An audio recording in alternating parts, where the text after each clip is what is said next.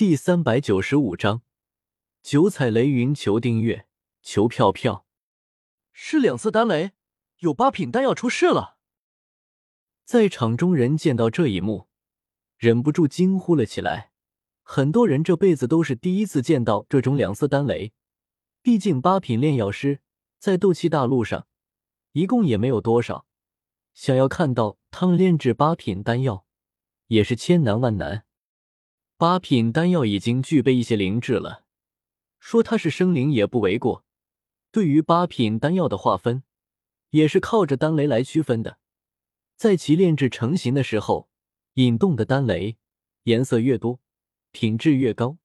如果能够引发九色丹雷，那么就已经达到了传说中的九品丹药之列了。轰隆隆！就在人们还没有从两色丹雷出现的震惊中，回过神来的时候，又是一道雷鸣声传来。众人循声望去，又是一个两色丹雷。看着这接连出现的两色丹雷，围观的人们只想说两个字：过瘾。紧随其后，又是几阵雷鸣声传来，大多是两色的丹雷，其中还夹杂着一道三色丹雷。和那些六七品的参赛者不一样，剩下的这几位都是八品的炼药师。他们炼制的丹药都是有十足的把握，方才炼制的，所以没有发生失败的情况。随着这些两色丹雷和三色丹雷的先后出现，仍然在炼药的也就只有萧邪和木谷老人了。木谷老人看了萧邪一眼，有些不屑的说道：“看来药尘的传人也不过如此。”话落，木谷老人对着面前的药鼎，屈指一弹。顿时，一道声势浩大的青色光柱从药鼎中冲出，直冲天际。一时间，雷云涌动，雷云涌动间显露出了四种颜色。木谷老人，天雷子眉头一皱。之前木谷老人不知用什么手段改变了自己的容貌，就连他们三巨头也没有发现他的真实身份。现在丹药炼成。这个家伙也不再掩饰自己的身份了，天雷子瞬间辨认出了他，竟然是木谷老人这个混蛋。玄一此时也认出了木谷老人，对于药尘最大的敌人，他可是非常熟悉了。当初药尘失踪，其中也有这个家伙的身影。三位会长，现在可如何是好？木谷老人可是魂殿的人，万一他真得了冠军，可是大事不妙啊！玄空子三人身后的一位金袍老者忍不住出声问道：“急什么？萧邪那个小家伙不是还没有练完吗？”玄空子一脸淡然，不紧不慢的说道。听到玄空子的话，众人也安定了下来，目光全都集中到了石台上的萧邪身上。这一次丹塔的希望就全都落到萧邪身上了，谁都可以得到丹会冠军。但是唯独魂殿的人不可以，魂殿和丹塔两方势力可是死敌。尤其当初丹塔的一位先祖收下的亲传弟子，结果却是魂殿派来的奸细。最后魂殿的高手通过这个奸细给的消息，将这位先祖给围杀了，灵魂体都落到了魂殿手中。从那时起，丹塔和魂殿就彻底结下死仇了。如果不是丹塔的实力，不如魂殿的话，早就和魂殿全面开战了。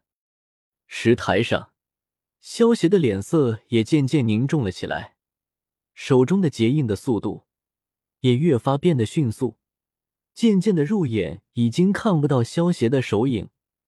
不知道多少法诀被打入药鼎之中，萧邪突然双手一顿，大喝道：“此时不成，更待何时？丹成！”轰！一道耀眼的光柱带着一股恐怖的威势，冲于龙顶之中，喷涌而出。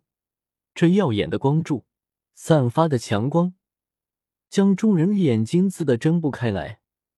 通过灵魂感知，玄空子他们惊讶的发现，这耀眼的光柱之中，还伴随着九种神兽的身影，正是萧邪控制的九种异火。轰！光柱没入天际，顿时天地变色，空中迅速的凝聚出一层巨大的雷云，将木谷老人四色丹雷直接震碎了。云层急速翻涌，各种颜色不断涌现。是是是九色丹雷。萧邪，萧邪，萧邪。等到雷云的颜色全部显现后，看着那绚丽九彩雷云，所有人全都激动的大叫起来。九色丹雷可是八品丹药中巅峰的体现，距离传说中的九品丹药也就只差那么一步了。光是能够亲眼见到九色丹雷的出现，就能够回去吹一年的牛逼了。九色丹雷，八品丹药中的巅峰。要陈收的这个弟子很不错。玄一见状，一脸的笑意。他现在已经彻底将萧邪当成药尘的传人。出于爱屋及乌的心理，见到萧邪这么年轻就能够炼制出八品巅峰的丹药，对于萧邪更加满意了。不错，后生可畏。天雷子也是少有的，露出了满意的笑容。萧协炼制出了八品巅峰的丹药，那么这一次丹会的冠军就是萧协的了，丹会的面子也算是保住了。悬空子也是微笑着点了点头，可是他突然神色一变，有些失态的叫道：“他还想干什么？”其他人从九色雷云的震惊中回过神来后，这才发现萧协的异常举动，或许是想到了什么。所有人都忍不住屏住了呼吸，有些期待的看向了石台之上的萧邪。如果真的如他们所想，那么今天的事能够回去吹一辈子的牛逼了。萧邪看着悬浮在玉龙鼎之上的丹药，伸出右手，逼出一滴血液，落到散发着淡淡白光的丹药之上，轻喝道：“以我之血作为献祭，玄丹出。”什么？听到萧邪的话，悬空子他们三巨头忍不住从座位上站了起来。